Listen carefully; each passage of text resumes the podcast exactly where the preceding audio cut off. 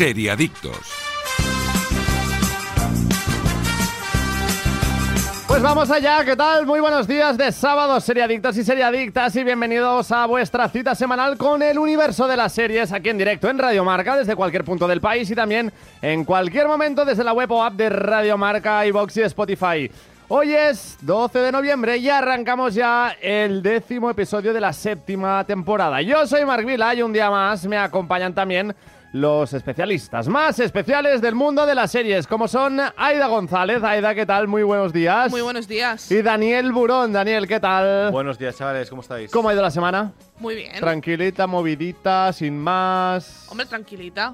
Yo Sí. por mi parte tranquilita y con muchas ganas de hablar de la serie, que, Eh, que al final nos ha gustado mucho. Dani, ¿tú qué has hecho esta semana? ¿Dónde has estado? A ver, Yo, cuéntame. yo de momento no he empezado a trabajar esta semana. bueno, hoy es el primer día. Hoy es mi primer Pero me han dicho que ha habido escapadita. Sí, me he ido a Andorra eh, a hacer unas compritas. ¿A qué? ¿No habrás eh, no te habrás inspirado en el protagonista de la serie de hoy? No, no, no. No, ¿eh?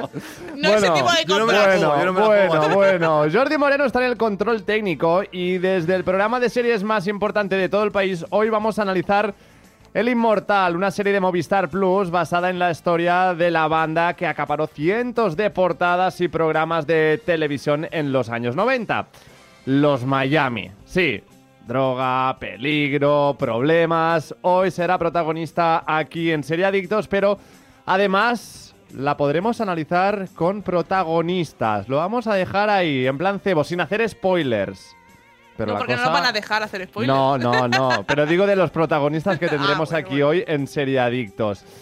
Porque hoy la cosa promete. Pero no es todo. También os traeremos las mejores recomendaciones, os contaremos las noticias más destacadas y, como no, todo ello también acompañado por los mejores patrocinadores. Amigos, amigas, amigues. También aquí arranca Serie Adictos. Estás escuchando Seriadictos con Marc Vila, Aida González y Daniel Burón. ¿Sabéis cómo os llaman? Los Miami. Cada vez que os ven aparecer con esas cazadoras, no saben si les vais a echar a los perros o les vais a dar de hostias. El Inmortal, la historia de la banda que dominó el mundo de la droga en el Madrid de los 90. Ya disponible solo en Movistar Plus. ¿Te lo vas a perder? ¿Llevas meses con problemas para conciliar el sueño? Sedaner Sueño de Soria Natural. Son comprimidos de doble acción con un recubrimiento de melatonina y extractos de valeriana, amapola de California y pasiflora, cuyos principios activos se liberan progresivamente y ayudan a mantener un sueño de calidad. Sedaner Sueño de Soria Natural. Expertos en cuidarte. Arturo Valls de camarero. ¿A qué gano el natural? Ponme un colacao. ¿Caliente como un agosto en Sevilla o frío como la mirada de un exnovio? Evidentemente frío. Como mandes, que aquí cada uno lo pide a su manera. Marchando tu colacao. Ey, para un momento y mira hacia la derecha. ¿Te ves? Destinos. Y a la izquierda, más destinos. Y si miras más allá donde casi no llegas a ver, muchos más destinos. Porque si hay algo que nos sobra en Vueling, son destinos para volar. Entra en Vueling.com y escoge entre más de 80 destinos al mejor precio. ¿A qué esperas? Seriadictos, el programa de radio para los que dicen que no ven la tele.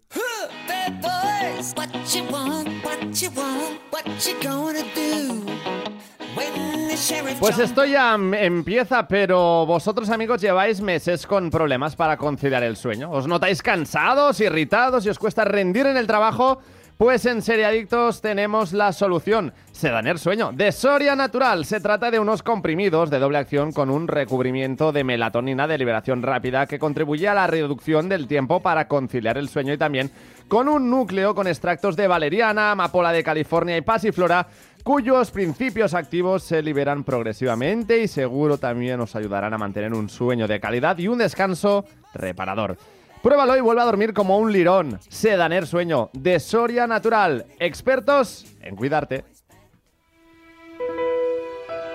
Y ahora sí, vamos a empezar ya con el repaso a las noticias más destacadas. HBO Max nos sorprende con la cancelación de Westworld tras cuatro temporadas y sin, y sin final. La plataforma de streaming ha cancelado Westworld por sorpresa tras cuatro temporadas. Los creadores de la serie de ciencia ficción, Jonathan Nolan y Lisa Joy, tenían esperanzas en una quinta temporada para que cerrase la historia, pero parece que no va a ser posible. Los creadores de Westworld han sido ambiguos sobre si la exitosa serie volvería tras el final de la cuarta temporada. Nolan ha confesado en más de una ocasión que tanto él como Joy estaban en conversaciones con la cadena y que tenían muchas ganas de hacer la quinta temporada de la serie, pero por desgracia la cancelación significa que el final de la cuarta temporada servirá como final del título, dejando en el aire el destino de la inminente extinción humana. Esta noticia ha llegado tras un comunicado de la propia cadena agradeciendo el trabajo de los creadores, el maravilloso elenco y las productoras que han hecho posible el proyecto. ¿La ¿Os gusta? ¿Os gusta mm, Westworld? A mí me gustó mucho la primera. Hemos hablado, hemos hablado muchas veces aquí en el programa de, de Westworld, pero yo me he visto la cuarta temporada. Yo caí en las redes porque pensaba que era la última. Y también os digo, antes de esta noticia yo también pensaba que era la última. Me parecéis un cierre. Eh, O sea, a mí me parece una serie cerrada en la cuarta temporada. ¿eh? que ya está bien como está, Sí, sí, ¿no? tal o sea, cual. no había necesidad de más. Yo necesidad. confieso que la empecé a ver, Mm. pero no pasé de la primera temporada. ¿No Es la la acabaste? No, no, no, no, ni la llegué a acabar. Es que, es más, me vendieron que Westworld, que era la super caña, mejor que Breaking Bad, que Juego de Tronos, que cualquier otra serie eh, a vida y por haber. Hombre, Y es no que sé también si te es pusieron que- las expectativas muy Claro, altas. es que ahí está el problema, ¿no? Que a Mm. lo mejor yo iba con unas expectativas muy altas. La primera igualmente sigue siendo una muy buena temporada ¿eh? y una muy buena serie y tiene buenos planteamientos, una producción muy interesante, vi- visualmente es espectacular. Pero luego es verdad que en la segunda siguieron un poco por el- con el mismo tono y tal. Y la tercera se salieron del parque, cambiaron el tono, pusieron a un protagonista nuevo. Se les fue la olla un poco y yo voy a decir, la tercera es de las peores temporadas que he visto yo en mi vida. Mm. De hecho, yo no iba a ver la cuarta, pero la vi porque me dijeron, no, no, que ya es el final. Y digo, ah, bueno, va, venga, va, me la veo. Y en esta Y- serie ha habido protagonistas como Ed Harris, ¿no? Sí. Por ejemplo. Harris- Aaron Paul también ha salido. Aaron Paul es ese nuevo protagonista que entró en la tercera. Vale. Ujú. Eh, Anthony Hopkins, por lo que también Mm, que La era el, primera veo. temporada, sí. el de la primera temporada. sí. Luke Hemsworth, eh, bueno, mm, reparto también. Evan Rachel Wood, que Evan es la Rachel Wood, protagonista. Vincent Castle, exacto. Evan Rachel Wood es la protagonista. Mm. Exacto, Dolores. Jeffrey Wright. Bueno, no sé, yo sinceramente, insisto, ¿eh? Mm, no la he seguido, pero no ha hecho ese ruido que No. hizo a lo mejor al principio. A ver, yo creo que el problema de esta serie eh, le, te- le pasó un poco como, como te pasó a ti, Mark. El sentido de que la vendieron como una sustituta de Juego de Tronos, como la que heredaría el puesto cuando Juego de Tronos terminara o mientras estábamos esperando la siguiente temporada de, de Juego de Tronos. Y el problema es que no tienen absolutamente nada que ver. Y aparte es una serie que se cuece, sobre todo en su primera temporada, a fuego muy lento. Y aparte es una serie que tienes que echarle eh, absolutamente toda tu atención a esa serie Sí, porque te puedes liar de- muchísimo y para pillar cositas que luego en el- en- al final de esa temporada y en las siguientes temporadas te van a ir desvelando, tienes que estar muy atento a la primera porque es el origen de todo, ¿no? Tienes que estar atento sobre todo a, esa, a esos pequeños detalles que te van dejando, ¿no? Para luego decir... ah, que igualmente la serie se, re- se encarga de recordar, tampoco es una serie súper... No es dark. Exacto, no es dark. pero sí es verdad que es una serie de un poco que te pide como espectador estar un poco atento. Pero también os digo, ¿eh? ya la tercera temporada era otro rollo totalmente distinto. Sí. Y esta cuarta sí es verdad que han vuelto al nivel de la segunda. Es una serie un poco más compleja, eh, pero con una trampa un poco más, una trama un poco más simplista de la tercera, que juntaba ¿Ha mejorado?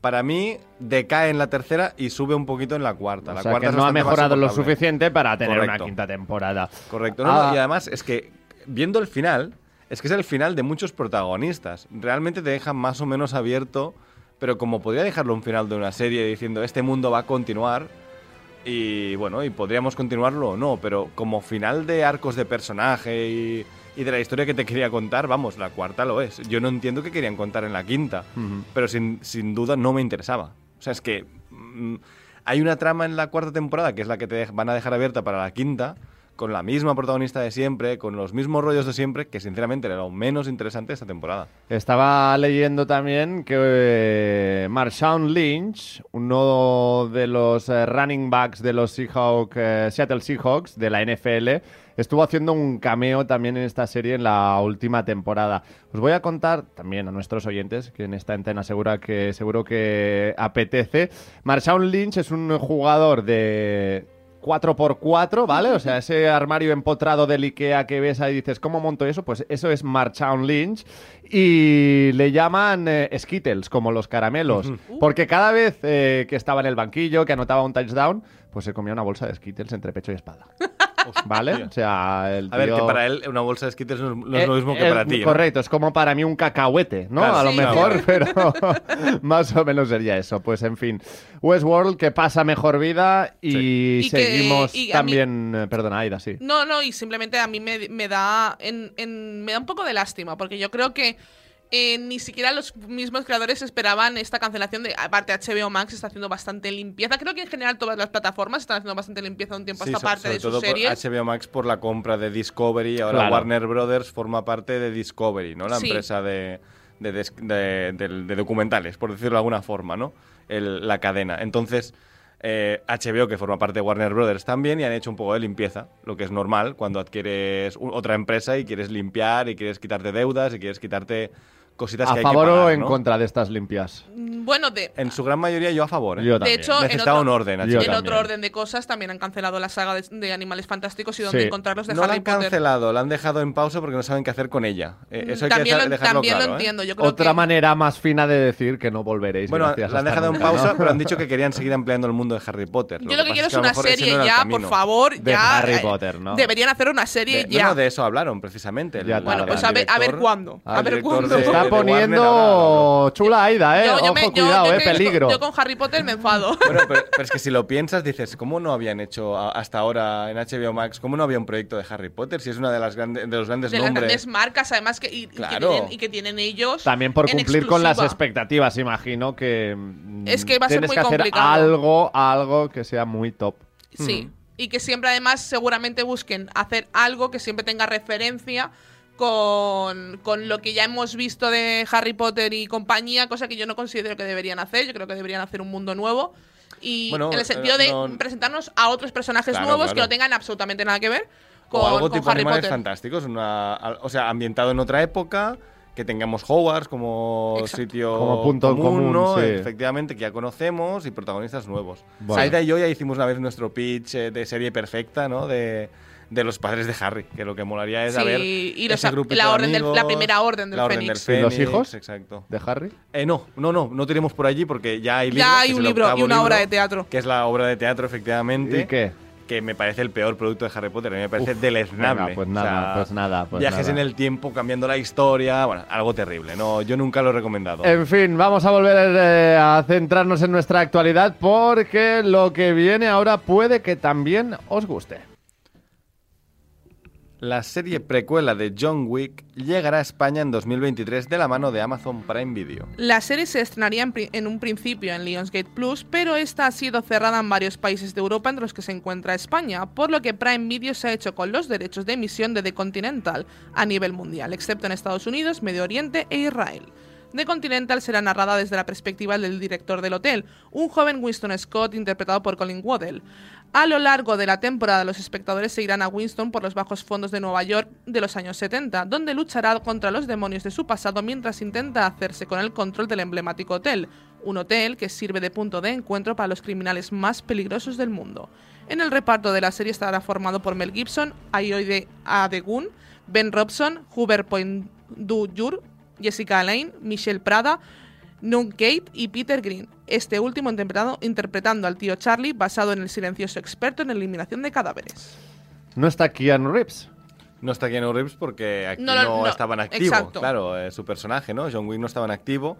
Pero es verdad que tenemos ese continental, ese hotel Mm. tan chulo. de Pero no aparecerá ni con algún flash forward ni nada. No creo, porque también hay un spin-off que se va a llamar Valerina, que protagoniza Ana de Armas, Vale. en el que se está hablando de que Keanu Reeves podría aparecer. Que sería un spin-off sobre esas bailarinas rusas que vemos en la tercera película, que de las que, bueno, mm, al menos tienen el mismo origen. Parece, También creo que está prevista la John. cuarta, ¿eh? De... Eh, sí, la cuarta está rodada ya. vale, hecho. vale. La, o sea, la cuarta es- peli ya está rodada. Y es un estreno a principios de año, si no me Sí, sí, sí, equivoco, no, queda nada. De hecho, no tenemos tráiler aún, pero no deberíamos... No, tenemos tráiler ya, creo, ¿eh?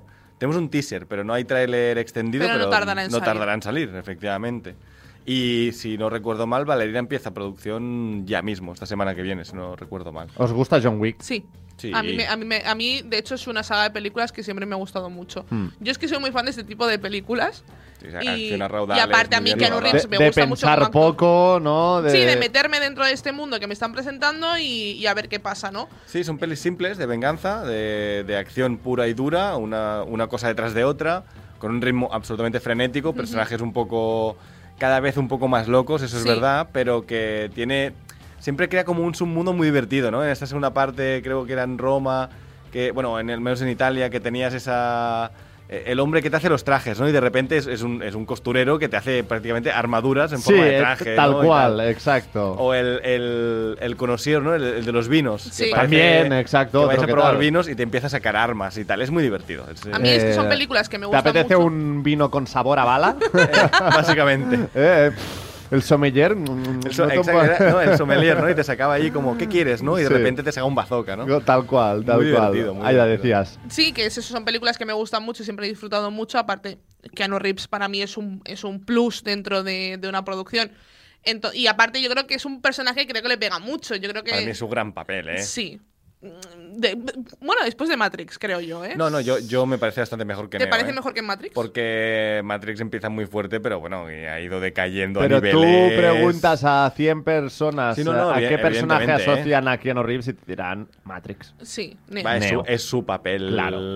eh, más conocido, pero yo creo que es mucho mejor John Wick que, que Neo. En eso estamos final, de acuerdo. Neo, bueno, pues sí, es el personaje de Matrix de la primera que está muy bien, la segunda está peor, la tercera es aún peor y la cuarta ya es... el- No la he visto. Bueno, la cuarta es una parodia de Matrix, básicamente, yo, yo diría, ¿eh? Y además hecha adrede, ¿no?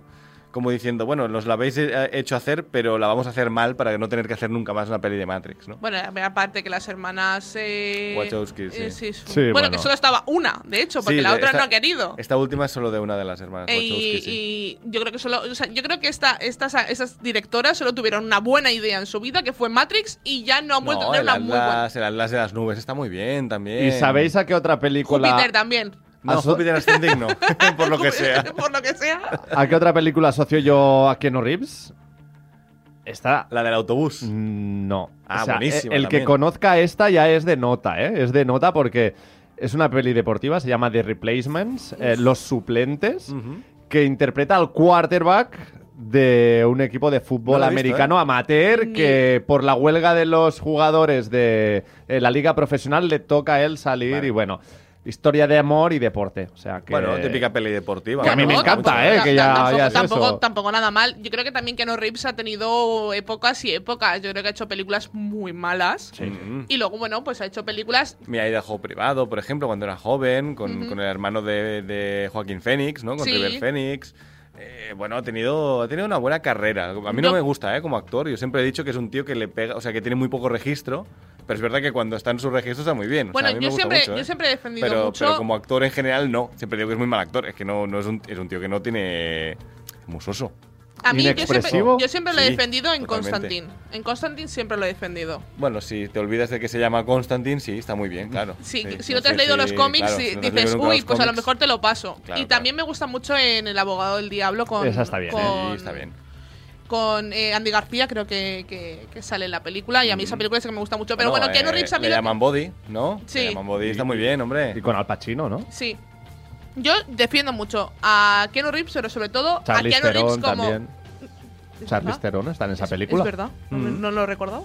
Sí, sí, sí. Hace sí. muchos años que no veo esa película. Pero Tú quiero lo decir. defiendes como Keanu Reeves, como, Keanu concepto, Reeves, ¿no? como concepto, como persona, porque me parece encantador. majísimo. Pues- y aparte sale en Cyberpunk 2077 en el videojuego. Por pues tanto, también, también es un punto a favor eh, para Keanu Bueno, Reeves. Y va a hacer su. Ya ha hecho su propio cómic que se llama Berserker. eh, Sí. sin, sin es, ¿vale? O sea, solo los- la- las consonantes, que luego va, va a estar adaptada también, creo, a película. sí. Pues Así genial, que, bueno. veremos Me la entonces veremos también. más productos de Keanu Reeves. Y ahora seguiremos también repasando la actualidad y las novedades del mundo de las series. Pero antes también os quiero hablar de lo mejor, de nuestro aliado para ayudarnos a mejorar también nuestro sistema inmunitario. Y por supuesto, estoy hablando de Actimel, porque ¿sabías que Actimel lleva más de 30 años investigando el sistema inmunitario para encontrar la fórmula más completa? Además de que es el único con, con- con contenido en vitamina D y vitamina B9, hierro y zinc. Disfruta de tu día a día como más te guste, protege tu sistema inmunitario, recárgate de energía y sobre todo, tómate un Actimel acompañado de serie adictos. Venga, Aida, ¿cuál te has traído hoy para desayunar? Pues ahora que ha empezado ya el frío, menos mal, el de vitamina C, pero esta vez de limón. Y Genial. está muy bueno. Es y muy yo bueno. nunca, yo no he sido muy fan nunca de, de- Me gustan los cítricos, pero yo tiro más naranja y todo. Limón. Os lo recomiendo muchísimo. Ahí va yo, yo iba a la, a la naranja. Amigos, es que soy muy fan de la naranja. Pues en Sí. general. a- Aida el de limón, Dani el de naranja y yo el multifrutas. Pero ¿eh? es que el multifrutas lo tienes todo. Yo Ya, pensaba que seguías eso. con el de 0% materia grasa, ¿eh? que tienes ya, boda, tienes boda sí, en breves. ¿eh? ¿sabes qué pasa? Que ya, Ya lo doy por, por hecho que no voy a llegar en mi prime a la Si boda. alguien no ha y visto Mark es- nunca, más o menos es un palo ahora mismo. Así que y siendo optimistas, ¿eh? también te diré, siendo benévolos. En fin, pues Actimel para todos y también recordad que para la tranquilidad de las familias, la gama para niños de Actimel cumple con los criterios nutricionales de la Organización Mundial de la Salud, sin colorantes ni edulcorantes artificiales. Podéis conocer más sobre los deliciosos Actimel en su página web actimel.es, actimel.es. todo lo que sabemos de la segunda temporada de Severance, la exitosa serie de Apple TV Plus. Con su interesante premisa, este pasado febrero se estrenaba una de las mejores series de 2022, Severance, una distopía laboral en la que seguimos a los empleados de Lumon IND, quienes se han sometido a un controvertido procedimiento para separar sus vidas laborables, laborales y personales. Una gran serie que recibió en abril la renovación por una segunda temporada, cuyo rodaje ha arrancado ya. El final de la primera temporada, atentos spoilers, nos llevó por un despertar de los Dentris en el mundo exterior.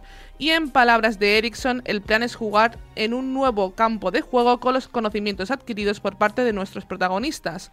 Eso sí, como nos temíamos de momento, no sueltan prendas sobre exactamente cómo sucederá todo esto. Desde Apple TV Plus nos han desvelado la fecha de no se han desvelado la fecha de estreno, pero debido a cómo es el rodaje de esta serie, la cosa estaría entre finales de 2023 y ya 2024. De hecho, Ben Stiller pidió hace unos meses paciencia ya que la primera temporada les llevó casi dos años completarla. No la he visto, Severance. Debes verla. Es, es, es el, el, el top serie. 3 del año, ¿eh? Pues eh, por lo que estáis diciendo ya me estaba llamando la atención solo con Sí. esta pequeña descripción. Seriote, visualmente fresca. O sea, es algo que has Es. Apple TV Plus, quiero Sí. decir, ya empezamos con. Arrancamos Hay como nivel, cuando hablamos ¿no? de HBO Max. Sí. eh, Apple TV Plus, sus series visualmente y fo- la fotografía, todo es perfecto. Sí, pues Ya la serie puede ser mejor o peor. Sí, sí, y luego esta que tiene un guion es como un es como un buen capítulo de Black Mirror, muy bien desarrollado con unos protagonistas fascinantes, con un mundo interesantísimo. Es de las que te peta la cabeza, ¿no? Sí. Sí. O sea, es, es una serie, bueno, como ha dicho más o menos Aida aquí en, el- en la sinopsis de esta, para, para que la gente que no la haya entendido, es gente que tú llegas al trabajo y ya no eres tú, ¿no? Te, te- te- te, duermes de alguna forma, ¿no? En tu, en tu subconsciente y luego despierta el tuyo del trabajo. Y cuando te vas del trabajo, vuelves, Vuelves a despertar en el mundo. Entonces tú nunca sabes de, de qué trabajas y el de tu trabajo Ostras. nunca sale del el- trabajo. Ostras. Nunca sale del trabajo. O sea, esa persona, eh, También cuando podría sale ser por la una puerta, vuelve a crítica, entrar. una reflexión a la sociedad con el trabajo. Lo es, Lo lo, es. es. es. eso, exactamente la serie. Y luego tiene más secundarios, el mundo exterior, la empresa se amplía un poquito, ¿no? Un Vas 8 en Film la Affinity. ¿eh? No es poco, ¿eh? Es muy buena Para nota mí- para tener para- en Film Affinity, ¿eh? Para mí es, eh, como decía Dani, para mí está dentro del top 3 del año. Sin, Sin sin lugar a dudas, creo. duda. Sí, sí, sí. Vale, ya habrá entonces segunda temporada. Exacto. Ah, También es lo que comentaba un poco y alerta spoiler, ¿eh? para la gente que no lo haya visto aún. eh, hay este acontecimiento en en el que hay un despertar que durante toda la temporada ya te están preparando para, para, para que, va, que va a pasar esto. En algún momento va a estallar todo Sí, esto. porque si no pasara también decepcionaría un Exacto. poco, claro. y en, el mo- en cualquier momento va a estallar. Mm. Y vamos a ver qué pasa. Que, que este final un poco cliffhanger, a ver qué, qué va a pasar eh, después de este despertar. Yo tengo, todos tenemos nuestras teorías. Yo creo que es una serie que además da para tener Da mucho teorías. para hablar, está muy y, bien, sí, aparte sí. tenemos eh, esa, esa dueña de la empresa que no me de verdad que no me acuerdo nunca de los, de los nombres de los actores. Eh, sí, sé quién quieres decir, ahora no me acuerdo. Una, una actriz noventera que ahora está mayor aquí y tal. Y que la últimamente jefa, la jefa, sí, sí. y yo creo que es un personajazo además eh, mm, hace control sin que se den cuenta de Patricia ellos Arquette, sí Patricia Patricia, Arquette, Arquette que hace control con ese de ellos apellido de fuera. Palafols, ¿eh? Sí, sí. y a mí sinceramente me parece un personaje brutal y bueno todos todos están excepcionales Sí, hay, todos hay descubrimientos porque tenemos una actriz, eh, la actriz entre comillas protagonista, una de las primeras actrices protagonistas de la serie. Es una actriz que se ha descubierto aquí, que está muy bien, que es un buen descubrimiento.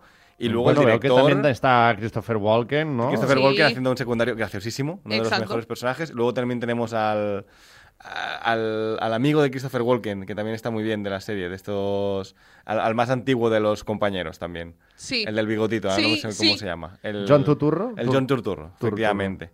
Y luego el director es Ben Stiller, el actor, que como Anda. director... eh, bueno, él, él tiene muchos proyectos como director, ¿no? La de Walter Mitty, por ejemplo, también es suya, la película. Pero que Aida y yo comentamos ahora Ben Stiller. ¿eh? Sí, sí, sí. Ben sí. Stiller es el, Sí, direc- sí, es el director de Es que esta como serie. director es muy distinto a, A lo que es como a- actor, a ¿no? actor, claro, sí, es que no, sí. no, no engancha un tipo de serie No- así con no alguien que has visto siempre haciendo comedias Exageradas, además. sin mucho argumento y... Pero a Adam Sandler también le pasa bastante. Adam Sandler es un, es un tío que cuando se mete en diferentes proyectos. Eh, Sí, ahora ha hecho esta última de Juancho Hernán Gómez de baloncesto, Hassel. Sí, Yo que creo- tampoco es un peliculón, No, pero bueno, es Pero algo... se sale de lo suyo claro. habitual. Pero es una peli de deportes, como lo que decías tú Sí, antes. Muy, muy sí, simple, sí, muy sí, tal, sí, pero muy pero que engancha. ¿no? Sí, sí, tal cual. Bueno, y Diamantes en Bruto, ¿no? Y a mí, Exacto. confieso que me gustan niños grandes A con la A, película. a mí me de- encantan Niños Grandes. Y Click me flipa. También, Click me también. parece un peliculón de Sí, Yo- sí, yo sí. de- Con yo- Christopher Walken también. Yo, También, yo a Adam correcto. Sandler le defiendo en, en la de 50 primeras citas. ¡Uy! También, También, es otra es que buenísima tal. esa película. Es que me la encanta. carrera Con la del Boo de Sí, sí, es increíble.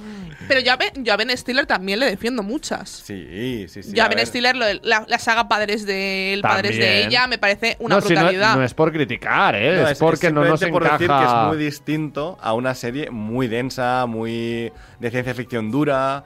eh, además, una serie que. que tienes que estar atento Sí, porque sí, no sí. puedes. Pero, pero que no deja de tener su humor, pero no es el humor de Ben Stiller, ¿no? No. Como actor, al menos. Exacto. Claro, yo, no, yo es una- no es eh, La noche en el museo, No, no. Zoolander, eh, este tipo de, de- de Zoolander películas. creo que sí que es suya, creo que sí que es de él. Pero- Pero, pero, no es un proyecto así. no es Correcto. Pero a no mí es me parece que es, que es muy ¿no? inteligente meterse en este tipo de proyectos. Y, y creo que demuestras eh, tus capacidades eh, fuera de, de lo que es eh, ser el actor y ya estás. No, no, bravo, bravo por él. Y para mí es eh, lo que decíamos, es una de las series del año y está en mi top 3 sin ningún tipo de duda. Sí, sí, sí. porque Yo desde que la veía dije, no hay nada que pueda avanzar esto. O sea, pueden estar al nivel, pero no es mejor que Exacto. esto ya. Pues Severance me la apunto. Sí, y sí, sí, prometo Me va a mucho. Creo que verla. son 10 episodios de unas 50 minutos. un- Muy clásico. Sí, sí, sí. Pues me voy a poner al día con ella y vamos a acabar ya con la última también de las noticias de la semana.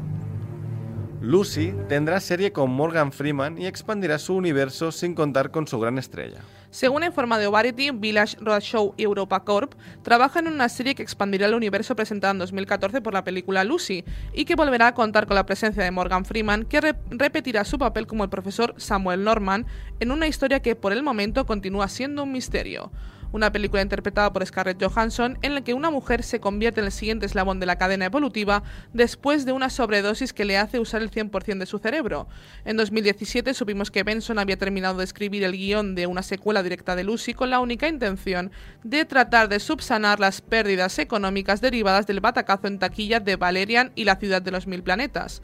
Aunque todo parece indicar que será esta ficción la que ocupará el lugar del proyecto cinematográfico. Ojito, Lucy- ojito que Valerian y la ciudad de los mil planetas no está nada mal, ¿eh? No es una mala película, es una peli No la he visto, no. Y, sí, no eh, Lucy tampoco es una película que digas es Está bien. terrorífica. No, No, o está sea, bien. al final es una peli. Mm. A mí no también- me interesa tanto, ¿eh? O sea, a mí, eh, mí Luke Besson siempre es como el, el amor-odio, ¿no? Porque me parece un director que tiene cosas muy interesantes. ¿Qué pasa? Que Lucy es Scarlett Johansson. Claro, ahí, ahí y que está. no esté ahora en una serie eh, Scarlett Johansson donde está inspirada en su protagonista. Mm, A ver, pues bueno, digo, ¿eh? no, no, no, no me interesa demasiado el universo de Lucy. O sea, no, no me interesa este proyecto demasiado. Pero, Ya. bueno, mm, a ver, todo será depende de lo que nos presenten. estará Morgan Freeman. Claro, Morgan Freeman siempre es un, un acierto, ¿no? O al menos siempre te cae simpático.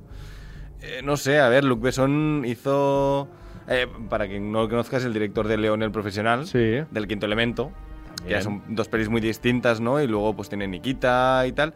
Creo que hay una película que se llama Ana, con dos Ns, que está en Amazon Prime Video, que es de espías y un poco lo que sería Viuda Negra, el origen de Viuda Negra es un poco esa película que está muy bien, que es la última peli que hizo, si no recuerdo mal, y está cojonuda, está en Amazon Prime Video, un thriller de espías muy divertido, eh, bueno, con poco humor, ¿eh? Pero que- que Transporter, tiene- ¿no? También es. Transporter creo que también es suya, sí, Taken. eh, Taxi. Eh, sí, sí, sí, bueno, ya te digo que es un creador que creador francés Y que la Valeria en la ciudad de los mil planetas fue un batacazo, pero no deja de ser una buena peli, una buena peli de space opera. Alienígenas, aventuras. Sí, bueno, al bien. final un mundo algo más, eh, bueno, diferente a lo que estamos acostumbrados en el tema series. No sé hasta qué punto el argumento también ya da de sí como para hacer una serie eh, tan Sí, ahí- extensa. Es que a mí Yo de verdad, no, si me dices Lucy te da para serie, diría no. No.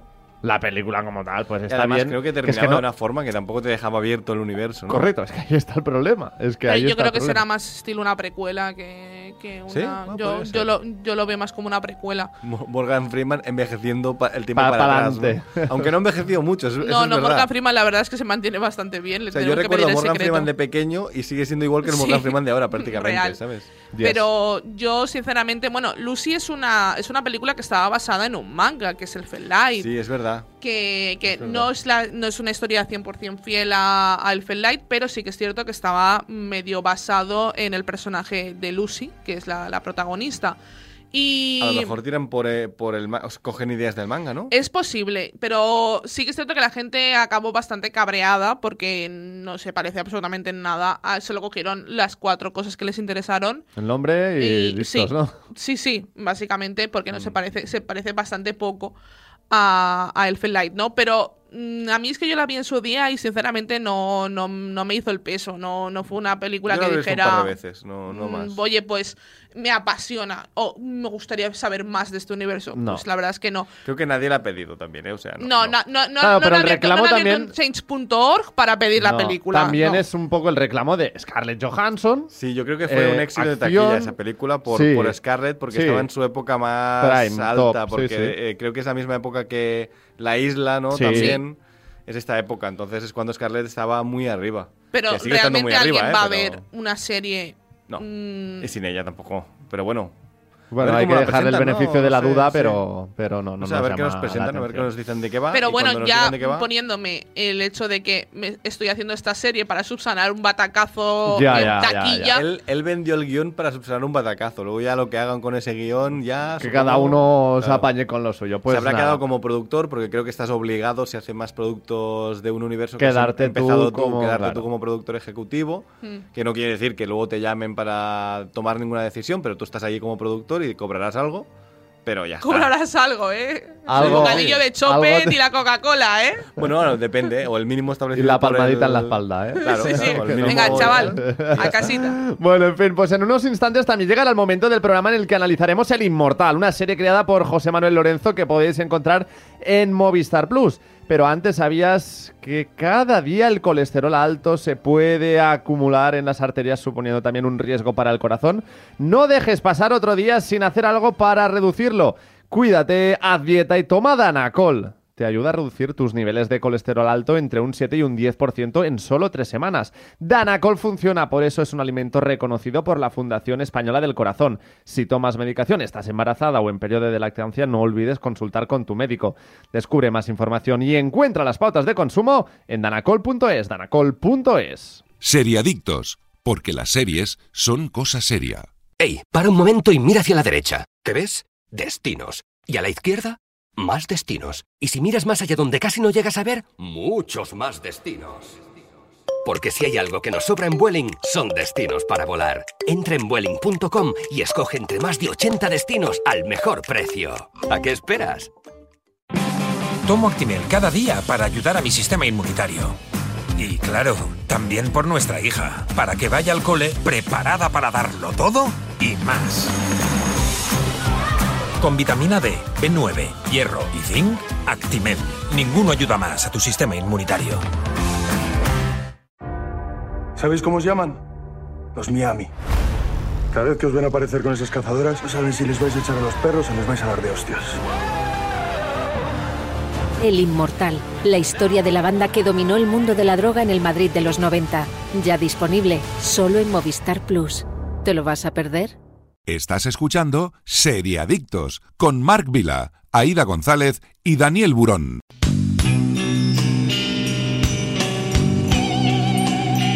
El 30 de abril, Jesucristo García,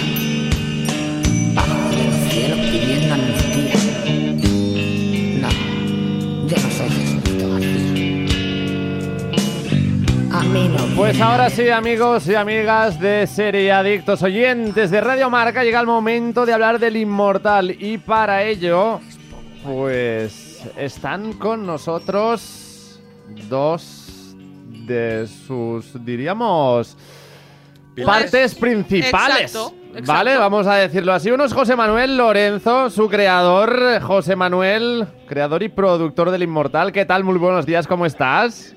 Buenos días, pues muy bien, muy bien, disfrutando, disfrutando del inmortal todo el rato. Gracias por que- madrugar también con nosotros esta mañana de sábado, pero no eres el único, ¿eh? También méritos, honores y medallas para Teresa Riot, la rubia en la serie, una de las actrices protagonistas del Inmortal. Teresa, ¿qué tal? ¿Cómo estás? Buenos días, pues muy feliz de estar aquí, de toda la acogida que está teniendo el Inmortal. Muchas gracias. ¿Habías estado alguna vez en Radio Marca? No, mi primera vez me estreno. La Eh, rubia me está dando muchos estrenos, la ya verdad. ves que sí, ya ves que sí. Oye, José Manuel, ¿y cómo surgió la idea del Inmortal? Bueno, la, la idea, la verdad es que eh, sobre la banda de los Miami siempre había ya varios años como in- varios intentos de hacer una serie sobre, sobre esa banda. Pero bueno, aquello no surgió y yo un día leí un artículo que se llamaba El Inmortal, que hablaba directamente del personaje de, de Juan Carlos Peñana, ¿no? Y bueno, ah, tuve la oportunidad de conocerle personalmente y en sucesivas reuniones eh, se abrió, me contó un poco toda su vida, todo aquel mundo, todo lo que pasaba en aquella época en Madrid y conseguí ganarme la confianza suya para, para adaptarlo y convertirlo en una serie de ficción. Eh, yo nunca quería hacer un biopic, no soy muy de biopics, pero sí hacer una serie de ficción muy inspirada en hechos reales. Así surgió y así se hizo. Y contento con la acogida, porque estamos leyendo también muy buenas críticas y a nosotros personalmente nos, Nos ha ha gustado, gustado ¿eh? Nos Sí, ha gustado sí. mucho el Inmortal. Para mí es la serie española del año, ya lo digo. Wow. Yo, yo la verdad que estoy encantado porque, porque nunca, con todas las cosas que he hecho en mi vida, nunca he recibido tantas reacciones tan espontáneas de tantos sitios diversos, de tantos estamentos del mundo artístico, desde músicos, cantantes, productores, eh, empresarios, políticos, eh, eh, gente de la calle, eh, estudiantes. Eh, la verdad es que es una cosa muy sorprendente, ¿no? Porque se, se me ha bloqueado el, el WhatsApp de felicitaciones. Entonces, bueno, eh, eh, luego la verdad que los datos que nos están eh, llegando así con cuentagotas que son extraordinarios, la acogida está siendo buenísima y sobre todo el boca a oreja es espectacular y es lo que está haciendo que la serie cada semana la vea más gente que la semana anterior. Realmente la ficción, la serie se ve muy rápido y luego descienden y esta está yendo al revés. O sea, esta cada semana incorpora nuevos... Y luego otra cosa muy bonita, el dato es que el porcentaje de gente que empieza a ver la serie y la termina es elevadísimo. Pues eso Así que es lo no más estar más felices. Sí, sí. Ocho capítulos de unos 50 minutos que pasan muy bien. Teresa, te habíamos visto en Valeria, por ejemplo, pero en este caso has adoptado, has adoptado por un registro totalmente diferente. No sé qué te ha costado más, eh, cómo preparaste también un personaje así, ¿no? Un personaje de, de una chica fuerte, rebelde, de ideas claras. Amante del peligro, algo totalmente poco común también. Pues para empezar, eh, dar las gracias a José Manuel y a todo el equipo que me seleccionó, porque no es fácil viniendo de una comedia comercial mm, tan bonita y tan luminosa y tan colorida, eh, apostar por, por este tipo de, de personajes con una actriz que viene de otro mundo. Eh, fue todo un reto, tuve todo el apoyo, todos los consejos, toda la ayuda de todo el equipo de José Manuel, de los directores, eh, eh, maquillaje, peluquería, vestuario, ayudó muchísimo a crear el personaje. Y, bueno, ha sido un gusto poderse meter en, en un mundo tan oscuro, con un elenco tan maravilloso que estaba todo el rato soportándose a la banda que vosotros veis en la pantalla, ha estado fuera y, y bueno, ha sido muy, muy jugoso meterse en una mujer eh, que tiene su propia moral, que no tiene miedo, que vive en un mundo de hombres y lo he disfrutado mucho y creo que ha quedado un resultado muy chulo porque es un personaje muy difícil de hacer natural y creo que, que ha quedado, que encaja muy bien en la banda. Sí, porque podrías caer mucho en la caricatura y cosa que el personaje no lo hace. Yo creo que el personaje está muy bien trabajado y, y no cae en eso, en la caricatura que podría, podría ser la típica mujer que está entre- en un mundo de hombres en todo lo que es el tráfico de drogas. Y yo creo que lo, Sí. para- que lo haces muy bien, o sea, no caes en, en lo absurdo, por, por decirlo de alguna manera, ¿no? Gracias, estaba, mu- estaba muy bien ubicado eh, respecto a que es una mujer muy inteligente y muy silenciosa que siempre va por detrás y apunta pu- puntos de vista. Entonces también eh, ser como una, una feria exterior pero muy contenida internamente le ha dado ese punto eh, que engancha con el público y que hace creíble al personaje. Eh, José Manuel, si no que me equivoco, también eh, la pandemia hizo estragos en la creación, en el proceso de lanzamiento Uy, del. Inmortal, ¿verdad? Bueno, yo creo que la, la pandemia con el inmortal me hizo a mí casi inmortal.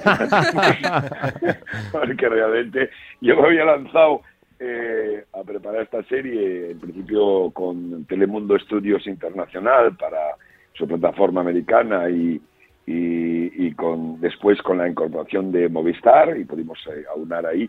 Pero cuando tenía todo preparado, guiones escritos y mucho avanzado, pues llegó la pandemia y me dejó con todo colgado una percha, pero con todo, con los guiones pagados, con todo el, equipo montado y, y se paralizó, la verdad que... Y luego hubo bastantes dificultades porque la gente tenía mucho miedo, yo les entiendo, los operadores tenían mucho miedo cuando empezó a remitir la pandemia, empezamos a trabajar a abordar una serie de estas características, que exigía mucha calle, que exigía rodaje, un rodaje muy complejo, y si hay algo malo es empezar un rodaje y tener que paralizarlo por la pandemia, porque eso arruina a cualquiera, ¿sabes? Eso ya nunca sabes dónde, dónde están los límites económicos. Entonces nadie quería empezar. Bueno, al final a base de, de convencerles como el inmortal, con una pistola en la sien a cada uno. No, no. Y sin No. ningún tipo Ah, de presión para nadie, ¿eh? ay, exacto. A base de, bueno, a base de mucha compresión, de mucha complicidad, sobre todo con Domingo Corral, que ha sido fundamental, de Movistar, y con Marco Santana eh, de, de Telemundo, porque los americanos eran todavía más difíciles. Pues bueno, logramos entre los tres conjurarnos, yo convencerles, decirles que si había sacado la caza en las condiciones tramontanas, ¿no? en las primeras que las, que las había sacado, me comprometía que el inmortal de una manera u otra le iba a sacar adelante y no le iba a paralizar. Bueno, José Manuel, Y- tengo que decir que no parece una serie pandemia, ¿eh? Porque tenemos una discoteca con un montón de extras, eh, las calles parecen llenas, hay Bueno, mucho producto de pandemia que se nota, que, que no Yo- había suficiente gente y aquí no, no se nota para nada.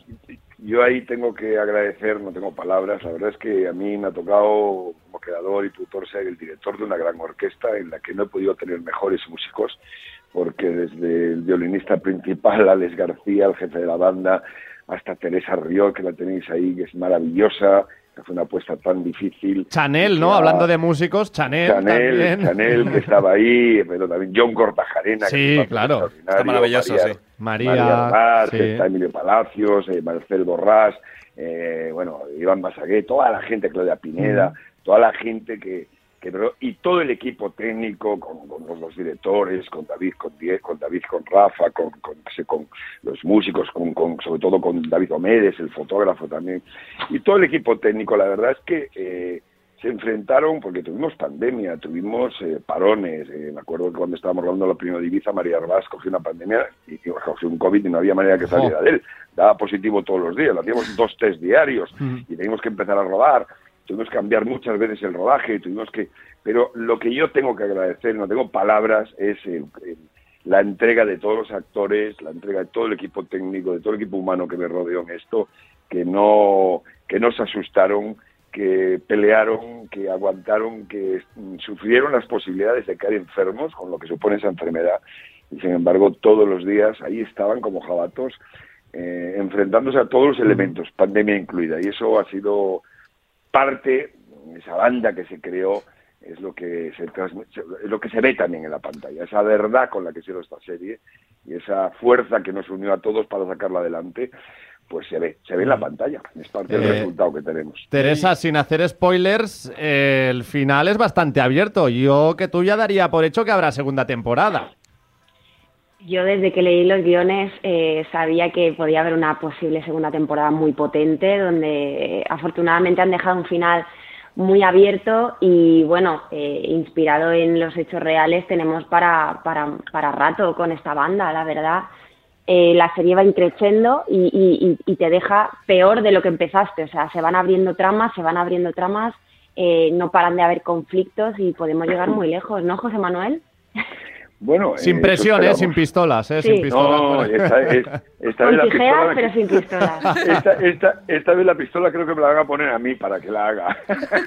Aquí ya tienes tres, aquí ya tienes tres, ya Sí. te lo digo. Oye, no, una de las cosas, bueno, yo, yo espero que haya, es una cosa que no, una decisión que no me corresponde, le corresponde fundamentalmente a Domingo Movistar, pero vamos, eh, tengo la sensación que con estos datos, esta represión, y sobre todo para no cabrear a tanta gente, que yo creo que la, entre las cientos de felicitaciones superiores a todo lo esperado que tengo, lo más bonito es que más del 50% están cabreados conmigo, porque cómo pude haber acabado la serie allí y cuándo y cuándo, cuánto tienen que esperar para ver la segunda. O sea, todo el mundo la está Mm. Tal exigiendo. cual. Mira, Sí, sí. Carlos Francino, y perdón por hablar de alguien tan importante y una radio como la SER, que sois marca y sois maravillosos, pero ayer exigía en las, en las ondas, exigía la segunda temporada, exigía. Me parece bien, me parece bien. Una cosa, José Manuel, eh, ¿cuánto, cuando preparaste la primera temporada, cuánto habías preparado ya de, de una posible continuación? ¿Cómo planeaste la temporada cuando la creaste? Ay, Bueno, me encanta esa cuando- pregunta. Cuando, cuando, si te digo la verdad, cuando planteé la primera temporada, planteé tres posibles temporadas, dos directamente con el Mortal y una con una sorpresa posterior, si ocurriera, pero siempre planteé que eran dos temporadas. Eh, la- toda la trayectoria inicial del Inmortal siempre, pero luego había una posibilidad de un spin-off que lo tengo ahí en la cabeza también. Y desde el primer momento en el arco general lo hicimos para, para cumplimentar dos cosas. Estaba tan seguro de que lo que íbamos a hacer era bueno y que iba a funcionar. Luego la vida te da unas sorpresas que te cagas, ¿eh? porque al final todo lo que, tienes seguro se te puede volver atrás. El éxito Total. y el fracaso es la misma moneda y tú nunca sabes de qué lado va a caer. La Mm. tiras al aire, Totalmente, haces todo sí. lo posible y eh, te entregas a tope, pero el resultado nunca, nunca, no depende de ti. Ya Yo, yo de- lo digo porque la serie empieza con un con la- Sí. empieza con una escena que podría ser la escena final de la temporada y luego nunca llegamos a ese punto, ¿no? Exacto, Entonces, estamos como muchos capítulos esperando a que llegue ese Claro, tú, momento. tú esperas el Esa- final que sea el inicio de la serie realmente y tú ves que no ha llegado allí y dices, bueno, ¿cómo habrá planteado, no? La serie y me parece, me Esa- parece bien, ¿eh? esa fue una, una, una- esa me dio muchos problemas con mis guionistas, ¿no? Porque yo quería arrancar la serie así, quería arrancar la temporada así, quería arrancar con eso y todos sabíamos que no podíamos acabar con eso. Todos sabíamos que eso sí lo tengo pensado, se está pensado y se desvela todo lo que hay detrás, que es brutal, en la segunda temporada, en el episodio 4. Eh, y sabía que era así. Entonces todo el mundo decía, no podemos hacer esto, no podemos hacer esto. Y yo decía, sí lo vamos a hacer. Y además sí vamos a hacer porque, oye, igual que con la música, igual que con los planos finales, igual que- vamos a tomar ciertos riesgos, porque si los riesgos no salen bien, la serie cobra otra dimensión. Así que empezamos con eso y dejamos esa incógnita en la cabeza. Quien no arriesga Está- no gana. está- Ahí Te voy a decir una cosa, ¿eh? Me parece un acierto porque te mete directamente en, en vereda, o sea, ya, ya estás allí dentro metido. Y luego, extremo duro, un acierto también para Sí, empezar. es- yo ¿verdad, creo que yo, yo, yo os iba a decir que la banda sonora Es me parece también, ¿eh? brutal y empezar con esa canción de Extremo Duro Sí, sí, y a mí sí. me metió directamente dentro de la serie. Yo ya estaba dentro, en, justo empieza a sonar la canción y yo estoy dentro. Teresa, Y la música, la música te lleva a los 90 de una Exacto. manera que te Sí. a flor de piel. Sí, sí, sí. Y- y Esa supongo- en la discoteca también te lleva directamente a ese mundo, a la, la música, todo. y supongo que graba- rodar en Ibiza tampoco ha estado nada mal, ¿no, Teresa? Pues mira, eh, fue toda una experiencia. eh, no es Ibiza, no sé si se puede decir, José Manuel. Sí, Eh, sí, no, claro. Correcto, cuéntamelo porque La- me parece que nos vamos más a, la comunidad valenciana. O sea, fíjate No. si está bien hecho, que, ¿No? te, que, que te comes que es Ibiza y Miami, y, y esto está hecho en Alicante, ¿verdad, José Manuel? Absolutamente. Y, Y uno de los fue problemas, todo- como uno de los Claro. problemas es que no podíamos ya rodar en Ibiza de los 90, porque la Ibiza de los 90 ya no está, ¿no? Ya no en la que yo, yo llevo mi Ibiza desde los 90, yo vivo allí mi- gran parte de mi año, todo lo que puedo, y no existe, y no hay manera de encontrar los sitios que queríamos. Al final lo hemos encontrado en Alicante y ya dejo a Ujú. Teresa seguir. sí, pero sí, sí, lo hemos encontrado para, porque, bueno, eso es la ficción, la, la magia de poder encontrar lo que era Ibiza en los 90, lo hemos encontrado en unas calas perfectas en Alicante y unas urbanizaciones que hoy en Ibiza no encontraría. Claro, el espectador no, no va a notar la diferencia porque está muy bien hecho y todo está enmarcado en el COVID, como decíamos antes, entonces también yo pensaba, me acabo de enterar que no, pero que era una decisión de eso, de mm, tanto equipo en un avión, llevar allí, eh, fue que era complicado, pero fue al inicio del rodaje, porque esto ha durado unos cuatro o cinco meses el rodaje entero, y tuvimos la suerte de que viajar juntos fue la primera semana de rodaje y estábamos solos en un hotel mm, vacacional donde no había nadie y nos hicimos una piña eh, increíble porque solo nos teníamos los unos a los otros y estábamos tan enganchados en el proyecto y a los personajes que era salir de rodar y seguíamos hablando de los personajes y seguíamos debatiendo las escenas, comíamos juntos, desayunábamos juntos, o sea, fueron unas convivencias al inicio que a todo, a to- todo el equipo, tanto técnico como artístico, nos hizo crear como una especie de familia y de mm, red de, de confianza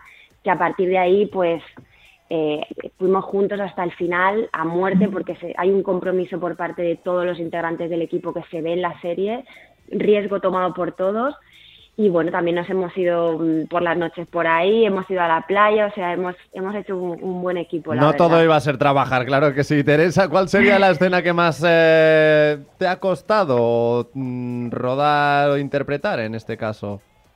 Pues mira, la, para mí mi escena mm, top difícil por, por, bueno, por la entrega que, que, que se merecía la escena es la escena de mi capítulo 2, eh, mi presentación de personaje, no voy a hacer Mm. mucho spoiler, pero es junto al jefe de la banda en un momento de mucho peligro, de, mm, donde tenía que poner muchísimo miedo, muchísima vulnerabilidad a un personaje que no lo muestra jamás, pero iniciamos ah, la presentación por ahí y fue un día de improvisar mucho con Alex, donde se nos permitió por parte del equipo eh, jugar e improvisar hasta que salió la escena que sale, que es muy violenta. Y, y ahí pues tener que tener una concentración de hierro para estar a lo que requería la secuencia y, y no salirte de ese personaje, ¿no? Que es tan fuerte que no demuestra el miedo y que ahí es todo lo contrario. Y bueno, por otra parte, una que fue muy difícil de rodar fue eh, en- en- cuando vamos a Ibiza y estamos conduciendo en el coche que está conduciendo el personaje de Sebas con Sí, Caballero y yo estoy en el coche. Aquella secuencia fue muy complicada porque teníamos muchas marcas en la carretera de dónde parar, dónde hacer cada cosa. Era una carretera muy estrecha con un acantilado a la derecha y Emilio Palacios, el actor que hace de, de Sebas, tenía que conducir a la vez que sacaba una pistola de la guantera, a la vez que se giraba y me hacía bromas, a la vez que paraba cuando venía el siguiente coche. Y eso fue muy técnico y, y un poquito de miedo y confiando muchísimo en tu compañero de, vale, está con, con todas las pelotas a la vez de malabares y, y está saliendo. Pues sí, sí. Y, y el Y- confiar al 100%. Y nos preguntamos, y creo que el leyente también se lo pregunta, que en una serie de donde hay tanta droga... ¿Qué es la droga, no? que- claro, ¿qué, qué es, qué, es, qué snifáis, no? ¿Qué- qué- ¿Qué, qué os metéis, no? Em, pues es eh, glucosa ¿Mm? en polvo. Sí, ¿no, Sí. José Manuel? Sí, sí, claro, claro, totalmente. Sí, sí, imaginábamos que... que- La, la real no iba a ser, ¿no? No, Pero no, no, también- no, porque... porque Bueno, no, no porque no porque no, no porque no hubiéramos querido, si no teníamos presupuesto para eso. Aparte, pero el personaje de John Cortajarena no acabaría bien, No, el no, pobrecito. habría que buscar a, a otros actores para la segunda temporada. Quedar bien. con él una semana entera sin dormir, ¿eh?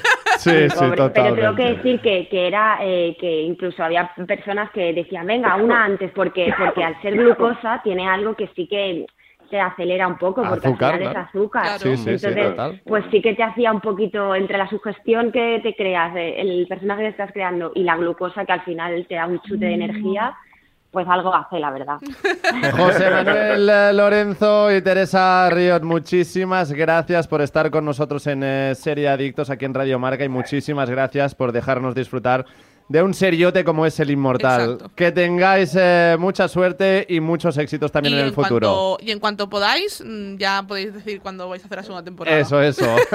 Os venís y Ojalá, lo hablamos. muchísimas gracias un abrazo, chicos. Ojalá sea pronto. Muchas gracias. Gracias. Seriadictos, el programa de radio para los que dicen que no ven la tele. Ey, para un momento y mira hacia la derecha. ¿Qué ves? Destinos. Y a la izquierda, más destinos. Y si miras más allá donde casi no llegas a ver, muchos más destinos.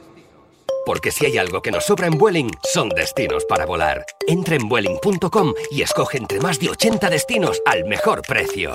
¿A qué esperas? ¿Arturo vais de camarero? Va a ser que sí. Pues ponme un colacao. ¿Caliente como el fuego o mejor fresquito? Quemando. ¿Qué mando? ¿El de la tele? Como manda el jefe, que aquí cada uno se lo pide a su manera. Marchando a tu colacao.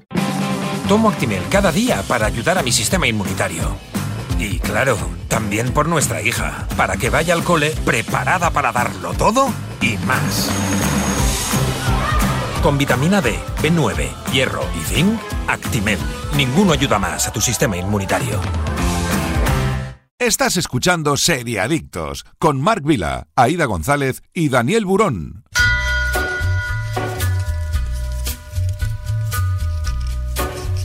Bueno, pues en Serie Adictos, tras tanta emoción y tantos protagonistas, también nos queremos quedar con las mejores series de Movistar Plus. Preparados para las recomendaciones del décimo programa de esta séptima temporada.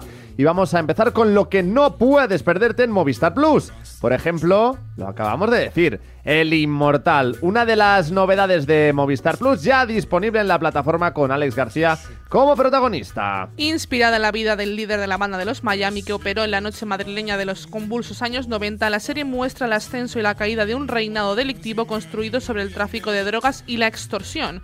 Ya podemos disfrutar de esta serie que cuenta con un gran elenco de actores solo en Movistar Plus. Fácil es la nueva serie original de Movistar Plus creada por Ana R. Costa. Cuatro mujeres con diversidad funcional que quieren vivir juntas en un piso de la Barceloneta. Su forma de descubrir su independencia comienza a chocar contra todas las normas establecidas en un mundo que ya ha decidido lo que son sin contar con ellas. La tendremos en la plataforma el próximo 1 de diciembre. Apagón, una ficción original de Movistar Plus al completo bajo demanda. El punto de partida es una tormenta solar que impacta en la Tierra causando un apagón generalizado. En esta nueva realidad se desarrollan cinco historias de personajes que luchan por adaptarse a un mundo sin electricidad y en el que tienen que enfrentarse a sus necesidades, instintos y miedos más básicos.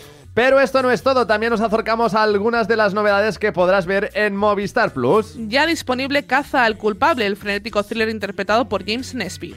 Jueves estreno en exclusiva de los últimos capítulos de la temporada final de The Good Fight, una serie creada por Michelle y Robert King. Y ya disponible al completo la tercera temporada de City on a Hill en Movistar Plus. Y desde Movistar recuerda que puedes acceder a Netflix, Disney Plus y Amazon Prime Video, además de a todos sus estrenos como Sagrada Familia o El Vigilante en Netflix. En Disney Plus tenéis la nueva serie del mundo de Star Wars Andor y la serie original Pistols. Y en Amazon Prime podéis encontrar también y disfrutar ya al completo del Señor de los Anillos, los Anillos del Poder, siempre con los paquetes más económicos. Ahorro asegurado, esto y mucho más lo encontraréis también en el catálogo de Movistar Plus.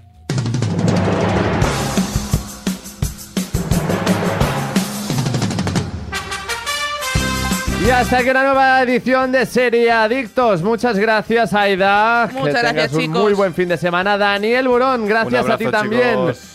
Gracias a Jordi Moreno, quien ha estado en el control técnico y sobre todo muchísimas gracias a todos los que habéis estado al otro lado, en directo o en cualquier momento del día. Esto es todo por hoy, volveremos el eh, próximo sábado con más noticias y más series, pero mientras tanto ya lo sabéis, hay que hacerle caso a Super Ratón. El próximo programa, amiguitos, y no olviden supervitaminarse y mineralizarse. Seriadictos, un programa producido por 30 segundos para Radio Marca.